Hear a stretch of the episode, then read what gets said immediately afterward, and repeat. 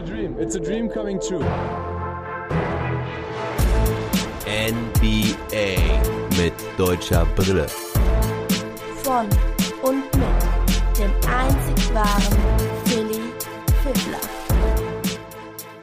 Long Monday, Woche 19. Guten Tag, liebe Leute. Ich wünsche euch erstmal einen guten Start in die neue Woche. Der Long Monday kommt wie gewohnt mit den Wochenrückblicken der Teams mit deutscher Beteiligung. Da jetzt auch das erste Mal die Orlando Magic mit Moritz Wagner dabei. Mit denen fangen wir dann auch gleich an. Dann gehen wir zu den Cavaliers, dann zu den Bulls und den Wizards und dann gehen wir erst in den Westen zu den Dallas Mavericks und den LA Lakers. Anschließend kommen die Ergebnisse und Highlights aus dieser Nacht. Da gab es auch ein paar krasse Performances und anschließend gibt es dann die Awards der Woche sowie die News und Highlights der Woche. News gibt es da eigentlich eher weniger, aber ein paar gute Performances, die ihr mitbekommen haben solltet. Und ganz am Ende lose ich dann noch den Supporter des Monats aus. Der 19. Long Monday wird euch präsentiert von Spoof. Spoof ist mein Partner für Sports und Gaming, zu finden auf Instagram, YouTube und sportslove.de.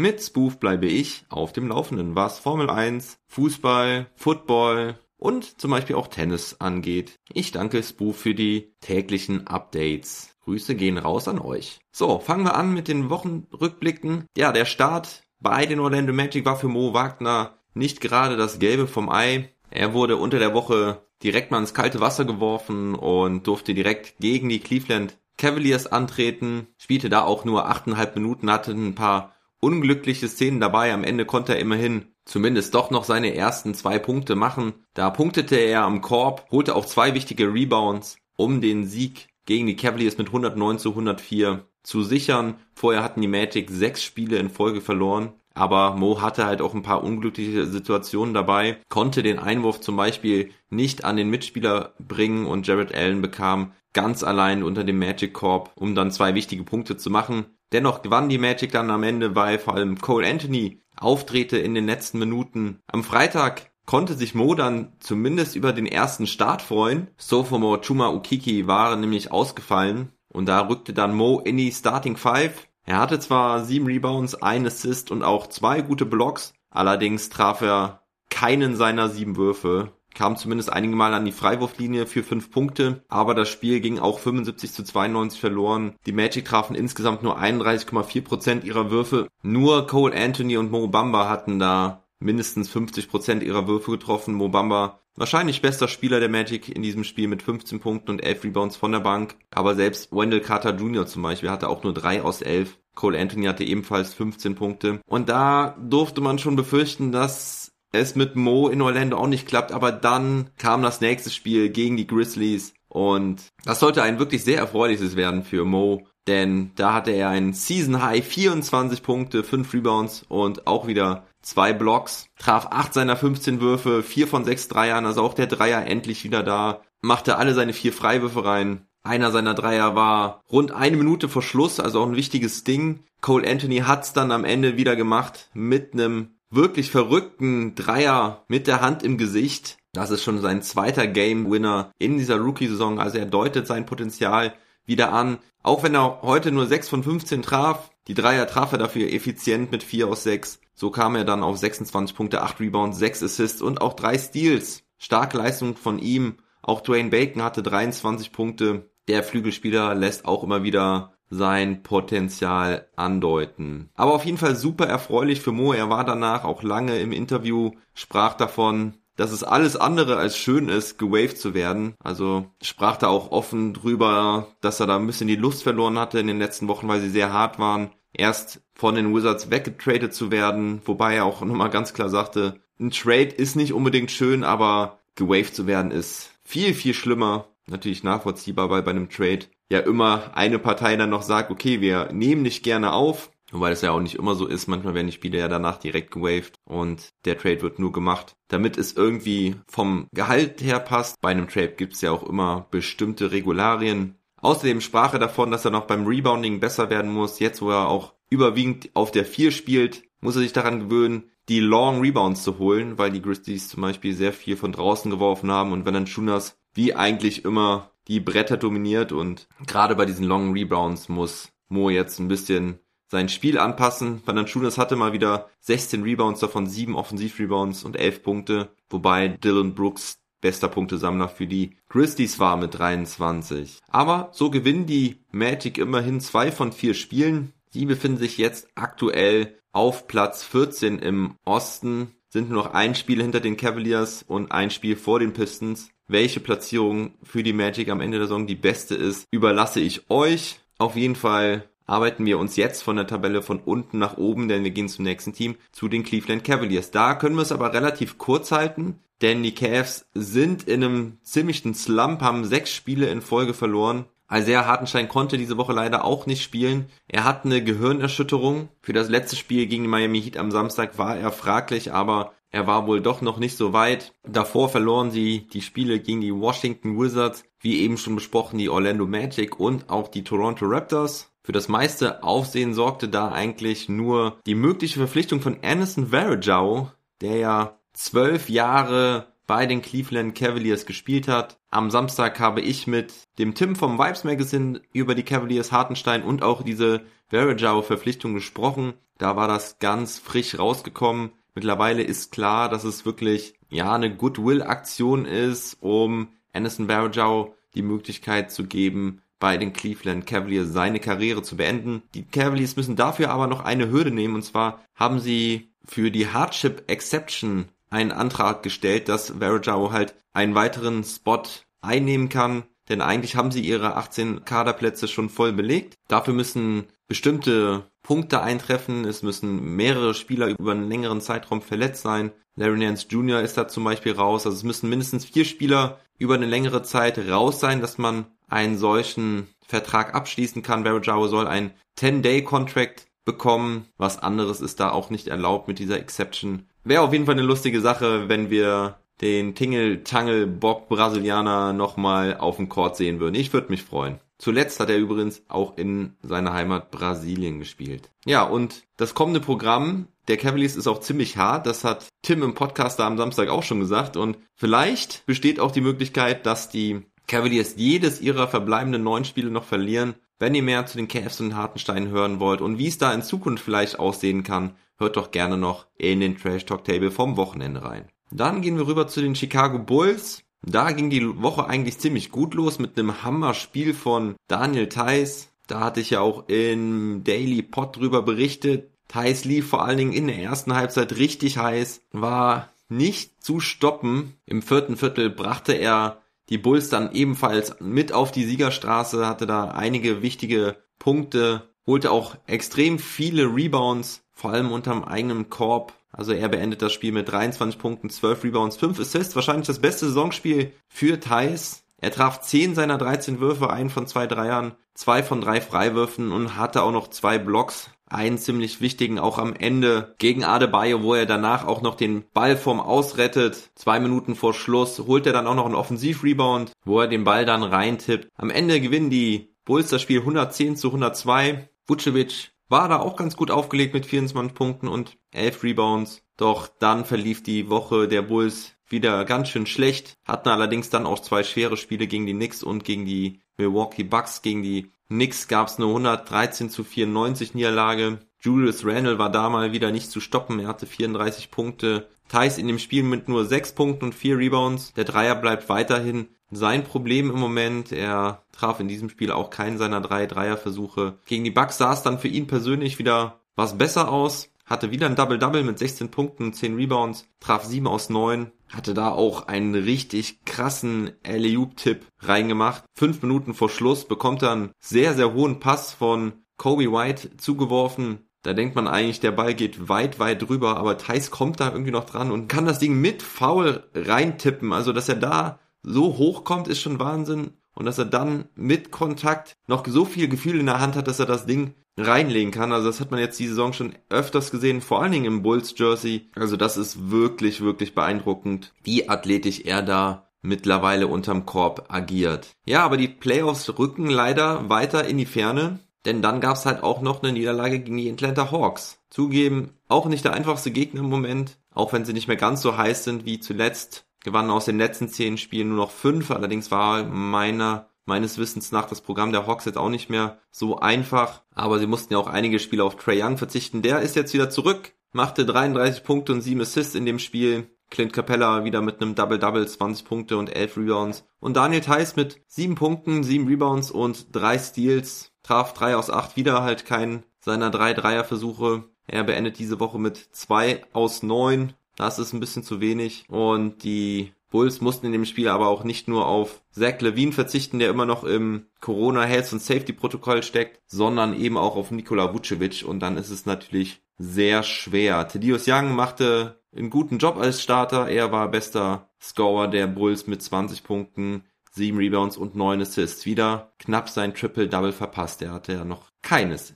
in seiner Karriere, obwohl er jetzt halt ein paar Mal nah dran war. Gehen wir weiter zu dem Team, das wahrscheinlich zumindest das Play-In-Tournament schaffen wird die Saison. Und ja, und ich sag's gerne, wieder, ich hätte damit nicht mehr gerechnet, aber die Wizards sind wirklich heiß. Auch wenn sie diese Woche jetzt nur zwei ihrer vier Spiele gewinnen konnten, aber zweimal wurden sie nur ganz knapp geschlagen. Erst gab's die Overtime-Niederlage gegen die San Antonio Spurs. Da war No Defense angesagt, 146 zu 143 in Overtime, der Endstand. Das war ein richtiges Battle zwischen DeMar DeRozan und Bradley Beal. DeMar DeRozan hatte 37 Punkte und 10 Assists und Bradley Beal sogar 45 Punkte. Russell Westbrook wieder mit Triple-Double am Start. Genauso auch wie im nächsten Spiel gegen die LA Lakers, da hatte er 18 Punkte, 18 Rebounds und 14 Assists. Das war ein überraschend überzeugender Sieg der, der Wizards gegen die Lakers. Es war auch ein ziemlich cooles Spiel, da gab es einige Highlight-Plays von Hachimura und Hutchison zum Beispiel, die da richtig geile Dunks drin hatten. Auch Gafford hatte einen starken dabei. Absolutes Highlight war der Dank von Hachimura in Davis Face. Da hat Anthony Davis ganz schön was abbekommen meiner Meinung nach auch ein Offensivfoul, aber ja, ist dann schon so oder so impressive, wenn einer jemanden so aufs Poster nimmt. Topscorer der Partie war Bradley Beal mit 27 Punkten. Er traf auch effiziente 11 aus 18 und im nächsten Spiel die Wizards waren dann in der zweiten Halbzeit davongezogen und im vierten Viertel war der Vorsprung dann auch sogar so groß, dass Easy Bonga sogar noch eine Minute Garbage Time bekam. Auch im nächsten Spiel bekam er dann zumindest Garbage Minuten gegen die Cleveland Cavaliers war es ein Blowout. In die Richtung bewegte es sich aber auch erst ab Mitte, Ende des dritten Viertels. Doch dann ging es wirklich sehr schnell. Der Vorsprung stieg auf 33 Punkte. Bonga konnte aber nur einen Rebound sammeln in den 6,5 Minuten, nahm einen Wurf, den traf er aber nicht. Westbrook sammelte sein nächstes Triple-Double mit 15, 12 und 11 und Bradley Beal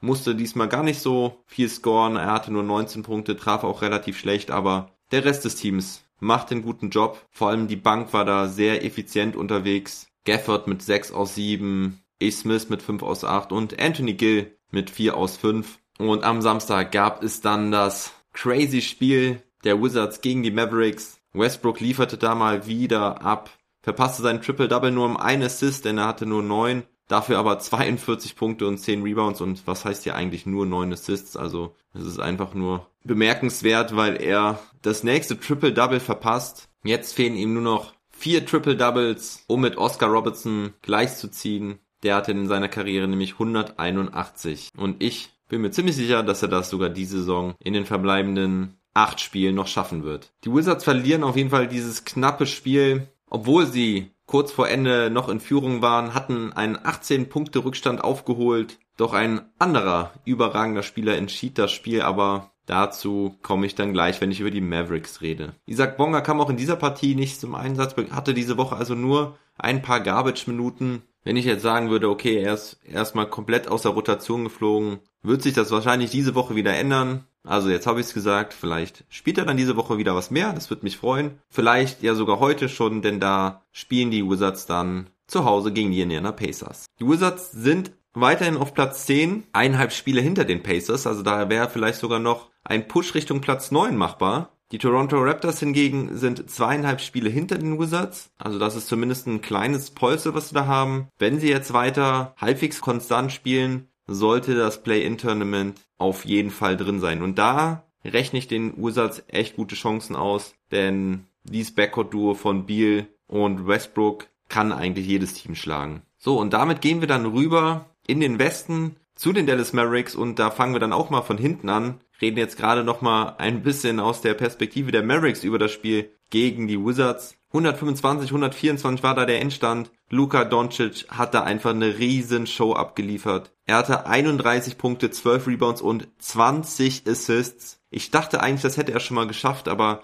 sein altes Career High waren 19 gegen die Milwaukee Bucks in der Bubble. Er traf 12 seiner 23 Würfe, hatte Probleme mit seinem Dreier. Wieder mal muss man sagen, der war in letzter Zeit wieder weniger konstant. Er traf nur einen aus sechs, aber dieser 20. Assist war auch der wichtigste, denn da ging der Ball raus zu Dorian Finney-Smith, der den Dreier aus der Ecke traf. Das war der 125 124 Vorsprung. Bradley Beal traf dann seinen letzten Dreierversuch nicht. Doncic holte den letzten Rebound und Doncic ist mit diesem Triple-Double mit 30 Punkten und 20 Assists erst der vierte Spieler, dem das gelingt. Die anderen drei sind Magic Johnson, Oscar Robertson und eben Russell Westbrook, die beiden, die um den Königsplatz in der All-Time Triple-Double-Leader-Liste kämpfen, wobei es eigentlich nur eine Frage der Zeit ist, wann Westbrook Robertson da überholt. Außerdem hatte Luca dabei nur einen Turnover, was auch sehr beeindruckend ist, was er selbst auch in der Pressekonferenz danach sagte, dass das eher außergewöhnlich ist für ihn. Die Mavericks an dem Abend mit elf Turnovern. Maxi Kleber hatte auch starke 17 Punkte, traf fünf von neun Dreiern, alle fünf Dreier, traf er in der ersten Halbzeit, leider in der zweiten Halbzeit dann etwas abgebaut, aber so sorgte er mit dafür, dass die Mavericks diesen großen Vorsprung hatten, der ihnen am Ende dann natürlich half, diesen Sieg nach Hause zu bringen.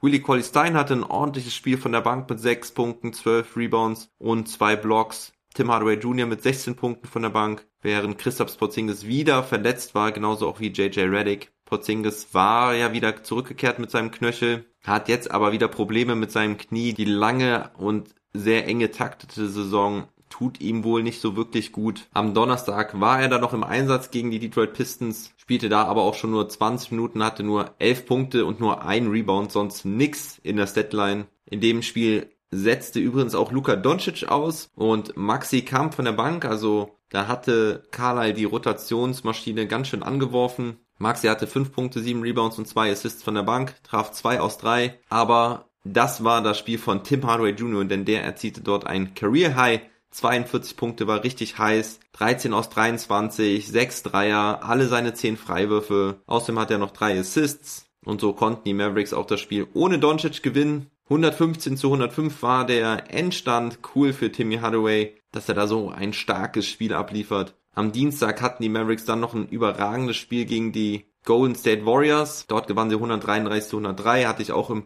Daily Pod drüber berichtet. Da war Luca auch unstoppable. Da hatte er 39 Punkte, 6 Rebounds und 8 Assists, spielte aber auch das gesamte vierte Viertel nicht. Also er brauchte gerade mal drei Viertel für diese 39 Punkte. Steph Curry hatten die Mavericks überwiegend im Griff. Er hatte zwar 27 Punkte, allerdings konnte auch er den Warriors nicht helfen, sie irgendwie im Spiel zu behalten. Die Mavericks hatten zum Ende des ersten Viertels einen 25 zu 0 Run. Da war das Spiel eigentlich schon fast gelaufen. Zur Halbzeit stand es 62 zu 29 und in der zweiten Halbzeit wuchs die Führung dann sogar auf zwischenzeitlich 43 Punkte heran. Also das war wirklich sehr, sehr beeindruckend. Und was habe ich jetzt ausgeblendet? Natürlich die Spiele gegen die Sacramento Kings. Denn da spielten die Mavericks schon am Montag gegen die Kings, verloren da mit 113 zu 106 obwohl die Aaron Fox derzeit gar nicht dabei ist. Und auch letzte Nacht, also am Sonntag, verloren sie 111 zu 99 gegen die Kings, haben damit alle drei Spiele gegen die Kings in dieser Saison verloren,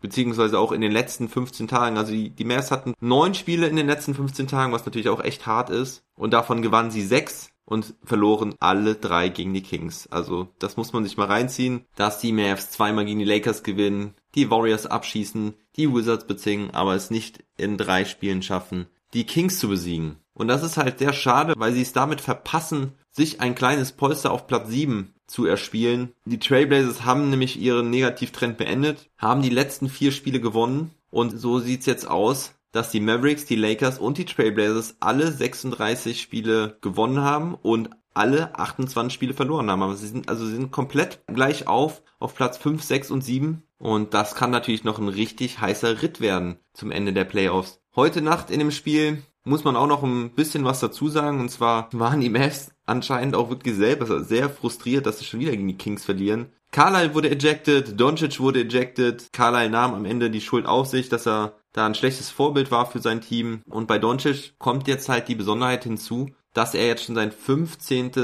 Technical die Saison gesammelt hat und mit dem 16. ist er ein Spiel suspendiert. Also sobald er noch ein Technical bekommt die Saison, muss er das nächste Spiel aussetzen. Und das ist natürlich kritisch, gerade im Hinblick auf die Playoffs. Er wurde auch nach dem Spiel schon scherzhaft gefragt, ob er denn jetzt sich noch ein Technical abholt, um dann ein Spiel auszusetzen. Aber jetzt mit diesem Fight um Platz 5 und Platz 6 ist das natürlich auch wieder problematisch, Luca mal ein Spiel rauszuholen. Also wenn ihr mich fragt, soll er sich doch bitte in der Regular Season irgendwo noch das Technical abholen, denn wir können nicht auf Luca in den Playoffs oder schlimmstenfalls sogar in einem Play-In-Spiel verzichten. Also ich erinnere mich noch gut an die 2011er Championship, da hatte Tyson Chandler damals dasselbe Problem, dass er in den Playoffs sich ein Technical abgeholt hatte und dann ganz dolle aufpassen musste, dass er sich nicht noch eins abholt, weil Tyson Chandler natürlich damals einer der wichtigsten Spieler der Mavericks war. Und er schaffte das dann auch wirklich die kompletten Playoffs über, dass er sich kein Tee abgeholt hat. Aber erstens ist Luca deutlich jünger, zweitens bekommt er viel schneller Technicals, auch die heute Nacht, die waren, glaube ich, echt ein Witz. Also beim ersten hat er wohl nur gerufen Hack No oder Hack Ref.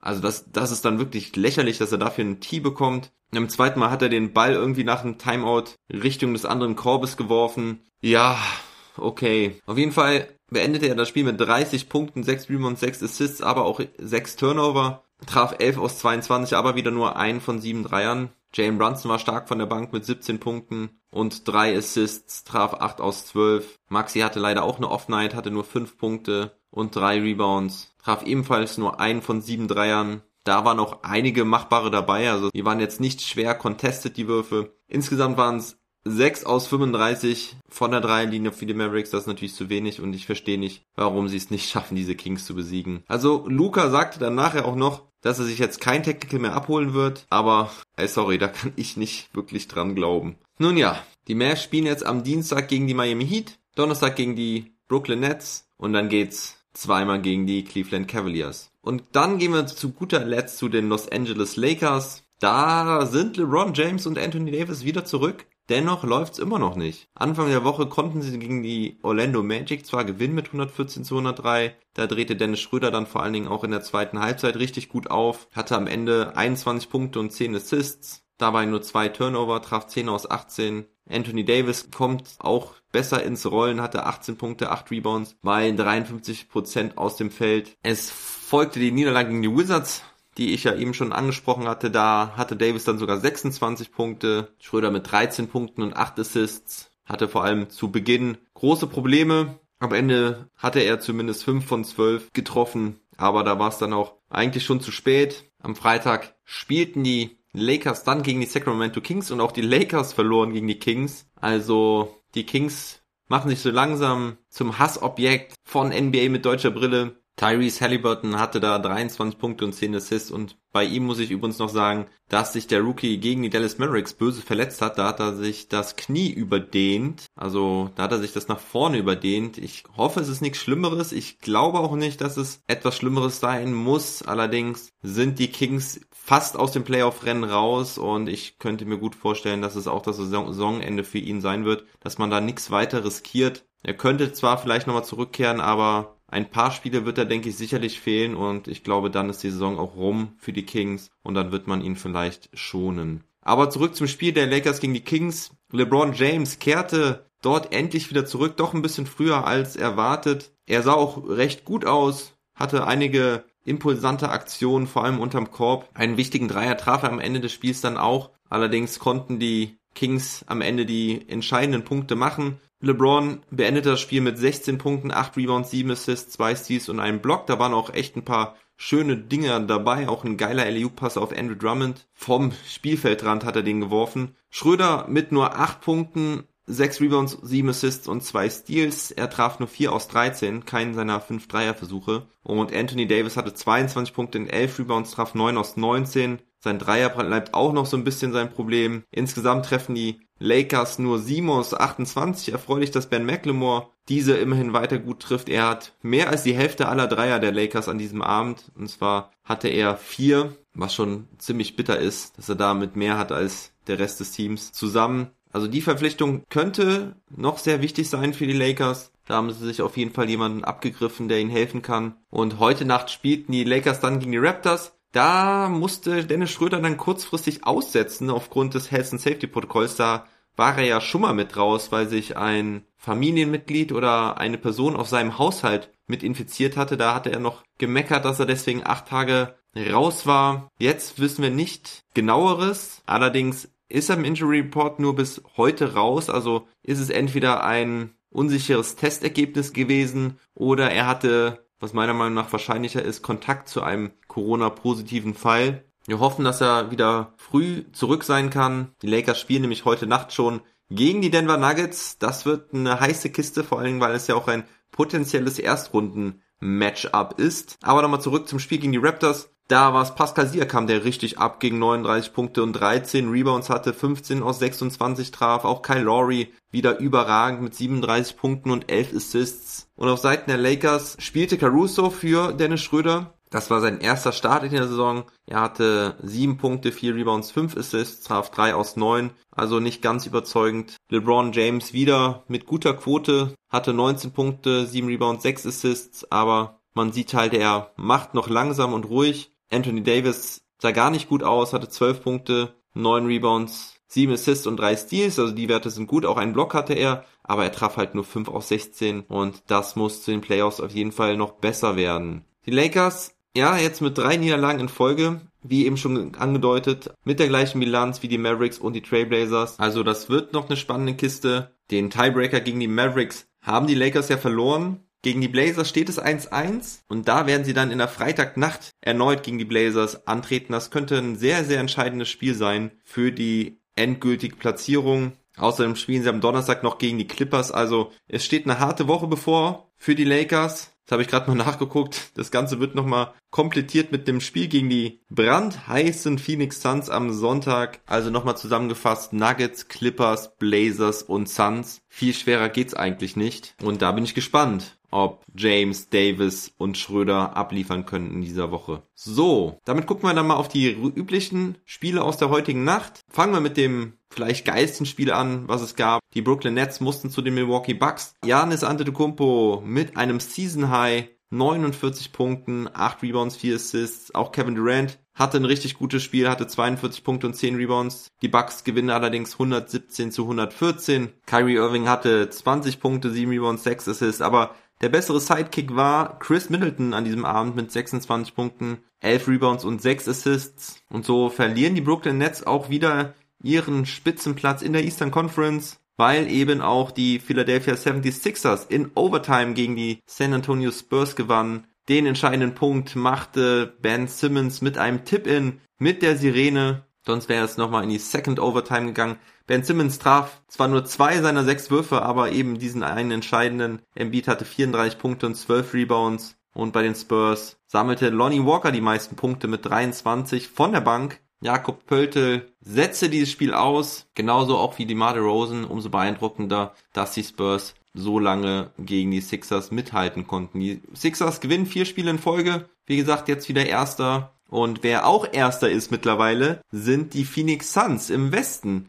Die gewannen 123 zu 120 gegen die OKC Thunder. Ich sag euch nur eins, Chris Paul vor MVP. Ja, das ist jetzt eine auf jeden Fall berechtigte Debatte. Dieses Jahr gibt es ja so keinen richtigen Top-Favoriten auf den MVP Award. Die Suns sind auf jeden Fall jetzt das beste Team in der Liga, haben die gleiche Bilanz wie die Utah Jazz, gewinnen allerdings den Tiebreaker mit 3 zu 0. Deswegen stehen sie jetzt auf Platz 1, haben auch vier Spiele in Folge gewonnen. Chris Paul hatte heute 18 Punkte und 11 Assists. Auch Torrey Craig hatte 18 Punkte und 10 Rebounds. Er scheint sich ja auch sehr wohl zu fühlen in Phoenix. Topscorer der Partie war allerdings Devin Booker mit 32 Punkten, während bei den Thunder Darius Basley mit 19 Punkten die meisten für die Thunder sammelte. Außerdem gewannen die New York Knicks gegen die Houston Rockets. Julius Randle hatte da 31 Punkte, 7 Rebounds, 6 Assists beim 122 zu 97 Sieg. Kelly Olynyk hatte 17 Punkte, 10 Rebounds, 7 Assists für die Rockets. Außerdem gab es noch ein sehr nices Spiel der Portland Trailblazers gegen die Boston Celtics. Die Trailblazers gewinnen 129 zu 119. Damian Lillard und CJ McCollum rocken die Show. McCollum hatte 33 Punkte, Lillard 26 Punkte und 13 Assists. Und auf Seiten der Celtics war Tatum besser Scorer mit 33 Punkten. Allerdings kollidierten Brown und Tatum zum Ende des Spiels böse aneinander. Da haben sie sich irgendwie ineinander verhakt und sind beide irgendwie etwas umgeknickt, sind beide rausgegangen. Hoffen wir nicht, dass sie sich verletzt haben. Das wäre natürlich der Worst Case, wenn deine zwei besten Spieler sich in einer Aktion gegenseitig verletzen. Das hoffe ich, dass das nicht der Fall sein wird. Und dann habe ich noch eine Partie, die Miami Heat gewinnen gegen die Charlotte Hornets. 121 zu 111 war da der Endstand. Bam Adebayo mit einem Double-Double, 20 Punkten und 10 Assists. Während LaMelo Ball, der wieder dabei ist nach 21 verpassten Spielen, hatte auch direkt ein paar Highlight-Plays dabei. Unter anderem ein Unterhand Pass, den er wie eine Bogenlampe über den gesamten Court zu Miles Bridges wirft. Er hatte an dem Abend 14 Punkte, 6 Rebounds, 5 Assists, 4 Steals und 1 Block, traf 6 seiner 14 Würfe. Der Dreier war noch nicht da bei LaMelo, aber trotzdem gutes Comeback von ihm. PJ Washington hatte 21 Punkte, und die Hornets befinden sich jetzt auf Platz 8 mit 31 Siegen und 33 Niederlagen. Ein halbes Spiel vor den Indiana Pacers. So, und dann kommen wir zu den Awards der Woche. Fangen wir mit dem German Play of the Week an. Da hatten wir diese Woche einige, aber nicht so extrem viele wie vielleicht in den vorherigen Wochen. Sehr cool fand ich den Blog von Mo Wagner gegen Jaron Jackson Jr. von den Memphis Grizzlies. Vor allem, weil Wagner damit nochmal beweist, dass er auch ein bisschen Defense spielen kann. Hartenstein war komplett raus. Schröder hatte viele, viele Punkte gemacht diese Woche, auch viele Assists aufgelegt. Allerdings war da keiner so besonders wichtig oder besonders toll dabei. Maxi Kleber trifft halt ein paar Dreier, aber auch keinen entscheidenden. Isaac Bonga spielte nur Garbage Time und Daniel Theiss hatte die meisten beeindruckenden Plays dabei. Ich erinnere mich da an diesen Alley-Oop Layup mit dem Rücken zum Korb eingehakt gegen die Miami Heat. Da war es ja eigentlich ein Foul und da lobt er den Ball irgendwie so mit ein paar Fingern rein. Das war richtig cool. Aber noch beeindruckender war halt dieser Alley-Oop Layup gegen Bobby Portis von den Milwaukee Bucks. Das war ein And-One. Ganz hoch in der Luft fängt er den Ball. Verrückt, dass er da überhaupt drankommt und dass er den dann noch da reinlegt. Das war echt spektakulär und ist mein German Player of the Week. Der German Player of the Week ist nicht Mo Wagner, der jetzt ein cooles Spiel dabei hatte gegen die Grizzlies, aber die zwei Spiele davor waren leider ziemlich überschaubar von der Leistung her. Auch Maxi Kleber ist es nicht, der zwar ein paar gute Spiele dabei hatte, vor allem gegen die Warriors. Und auch die erste Halbzeit gegen die Pistons, aber nicht konstant genug. Und deswegen entschied es sich für mich zwischen Dennis Schröder und Daniel Theiss. Und auch hier gebe ich dann Daniel Theiss den Award, denn er hatte 13 Punkte, 8,3 Rebounds, traf 59% aus dem Feld, zwar nur zwei von neun Dreiern, aber er ist einer der besten Spieler der Bulls derzeit. Okay, zugegebenermaßen bei einem strugglenden Team, was nicht wirklich erfolgreich ist, aber mal abgesehen von Vucevic und vielleicht auch Young, ist er einer der wenigen Spieler, die immer mit vollem Einsatz spielen und richtig gute emotionale Plays dabei haben, die das Team mal so ein bisschen mitreißen könnten. Leider, wie gesagt, kein Teamerfolg. Doch die Zahlen sind für Thais wirklich ordentlich. Schröder hat zwar auch ordentliche Zahlen mit 14 Punkten, 8,3 Assists bei nur 2,3 Turnover und das finde ich auch wirklich sehr, sehr gut. Allerdings trifft er nur 44,2% aus dem Feld und auch nur 18% seiner Dreier in dieser Woche. Also das Assist-Turnover-Verhältnis von Schröder gefällt mir sehr gut, passt da wirklich sehr, sehr gut auf den Ball auf. Doch das Shooting hätte besser sein sollen und aber die Lakers gewinnen halt auch nur eins von vier Spielen. Das ist natürlich für ihre Ansprüche viel zu wenig. Und das letzte Spiel musste er jetzt aussetzen wegen Health and Safety Protokoll. Deswegen ist es Thais, der halt nicht immer konstant gute Zahlen auflegt, aber bei dem auf jeden Fall immer der Einsatz stimmt. Und die letzten zwei Wochen war es Dennis Schröder. Diese Woche geht der Award nochmal zu Daniel Theiss, der lange auf diese Auszeichnung warten musste. Denn das letzte Mal war das vor elf Wochen, als er noch bei den Boston Celtics war. Also, Doppel-Award diese Woche für Daniel Theiss. Und jetzt kommen wir zum Team of the Week. Da gab es auch einige Kandidaten. Die Sixers gewannen alle ihre vier Spiele diese Woche. Die Nuggets gewannen alle vier Spiele. Und auch die Blazers. Die Blazers dabei sogar gegen die Nets und gegen die Celtics auswärts. Aber diese Woche kann es eigentlich nur ein Team sein. Und das sind die Phoenix Suns, die auf Platz 1 stürmen. Dabei haben sie die Knicks, die Clippers, die Jazz und die Thunder besiegt. Also gerade mit den Clippers und den Jazz direkte Konkurrenten um die beste Platzierung im Westen. Das ist beeindruckend, das ist stark. Sie überraschen mich, dass sie wirklich ganz oben angreifen könnten, hätte ich nicht gedacht. Und ja, das scheint der Chris Paul-Effekt zu sein, der ein mittelgutes Team, was man dieses Jahr erwarten konnte von den Suns nach der starken Bubble, zu einem Top-Team macht. Einfach nur beeindruckend. Viele Grüße und größten Respekt an die Suns-Fans, die es in den letzten Jahren ja auch nicht immer einfach hatten. Aber Jetzt steht er an der Spitze der Western Conference und das zu Recht. Warum auch nicht? Und noch verrückter finde ich eigentlich, dass die Phoenix Suns das erste Mal erst das Team of the Week sind in dieser Saison bei mir. Das hat mich auch ein bisschen gewundert. Ich weiß, dass sie einige Male mit in der Verlosung waren. Ich, hatte, ich mich aber immer für andere Teams entschieden hatte. Jetzt ist es soweit. Ja, und dann kommen wir zu den News und den Highlights aus der Woche.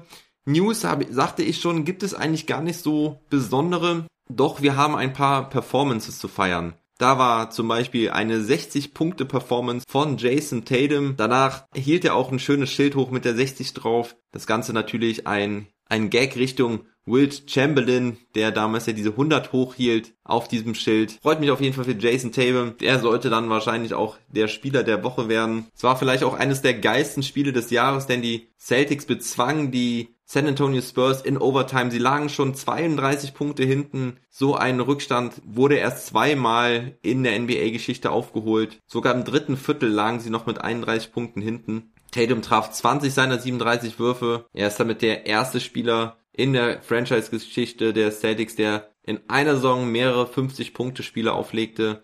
Er hatte ja erst vor kurzem sein Career High mit 50 aufgestellt. Also Respekt geht an Jason Tatum, aber wenn wir schon bei 50 Punkten sind, da gab es nämlich auch jemand anders, der 50 Punkte und 11 Assists auflegt und das ist Kevin Porter Jr. von den Houston Rockets. Vielleicht erinnert ihr euch noch. Der wurde für einen Second Round Pick von den Cleveland Cavaliers weggeschickt, weil er immer wieder für Unruhe sorgte, immer wieder in juristische Fälle verwickelt war und auch innerhalb des Teams für Unruhe sorgte. Er blüht richtig gut auf bei den Houston Rockets. Vielleicht kann er ja sogar The Man werden in Houston nachdem James Harden weg ist. Respekt an Kevin Porter Jr. Und Respekt geht auch raus an Duncan Robinson. Der hat nämlich einen Rekord auch krass gebrochen. Er brauchte nur 152 Spiele für 500 Karrieredreier. Damit bricht er den Rekord von Damon Lillard mal gerade um, um sage und schreibe 47 Spiele. Der brauchte nämlich damals 199 Spiele. Das ist wirklich verrückt und beeindruckend. Duncan Robinson, ein richtig guter Shooter. Und wer noch ein richtig guter Shooter ist, ist Stephen Curry. Über den müssen wir auch kurz sprechen, denn der legte im April 37,3 Punkte pro Spiel auf, 51,8% aus dem Feld, 46,6% von der Dreierlinie, 90,8% von der Freiwurflinie, 13 seiner 15 Spiele beendete er mit 30 oder mehr Punkten. Er traf 96 Dreier im April, das ist laut ESPN Rekord. Den vorigen Rekord hatte James Harden im November 2019, da waren es 82 Dreier. Insgesamt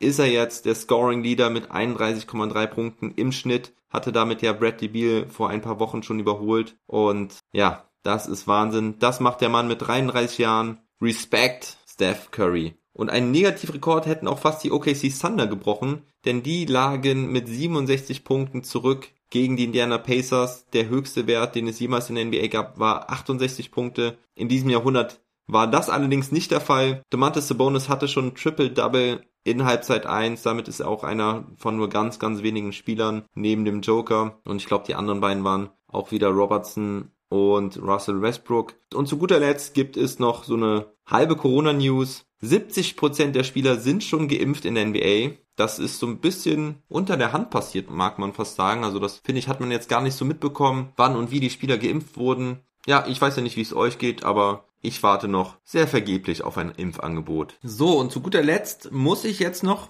den Supporter des Monats auslosen. Leider kam kein Vierter dazu. Finde ich ein bisschen traurig, aber nun gut, es ist wie es ist. Ich würde mich freuen, wenn demnächst noch ein neuer Supporter hinzukommt. Ich habe jetzt die Lose vor mir und werde jetzt eins auswählen. Mhm, ich nehme das. Und es ist der Age. Teil meiner Crew, aber auch Supporter, weil er immer wieder gerne vor allem zu den Mavs reinhört. Age, du kannst ja einen Gewinn aussuchen. NBA 2K Playgrounds 2 für die PS4 oder der perfekte Wurf von und mit Dirk Nowitzki als DVD. Ich freue mich für dich und ich mag euch nochmal ermutigen, dieses Projekt hier zu unterstützen. Ihr seht ja, wie ich abliefere. Das ist schon die 169. Folge. Die erste kam letztes Jahr im Juli raus. Schon mehr als 100 Folgen in dieser Saison. Versuche euch kurz und knapp immer auf dem Laufenden zu halten. Täglich der wahrscheinlich aktuellste Podcast in Deutschland. Also ein bisschen Support wäre da ganz nett. Aber ich schicke euch schöne, schöne Grüße durch die Bundesrepublik und wo auch immer ihr mich hört. Ich freue mich auf jede Nachricht und auf jedes Feedback. Bleibt gesund und munter. Never stop ballin'.